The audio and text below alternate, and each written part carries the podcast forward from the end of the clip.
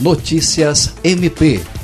A Procuradora-Geral de Justiça Cátia Rejane de Araújo Rodrigues recebeu na quinta-feira, dia 6 de fevereiro, a visita do presidente da Assembleia Legislativa do Acre, Nicolau Júnior. Foi a primeira visita oficial do Poder Legislativo acriano à gestão que comandará o MP acriano no biênio 2020-2022.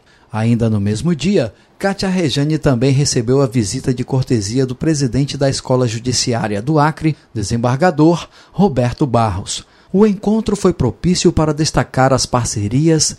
O encontro foi propício para destacar as parcerias e o apoio entre as instituições. Jean Oliveira, Agência de Notícias do Ministério Público do Estado do Acre.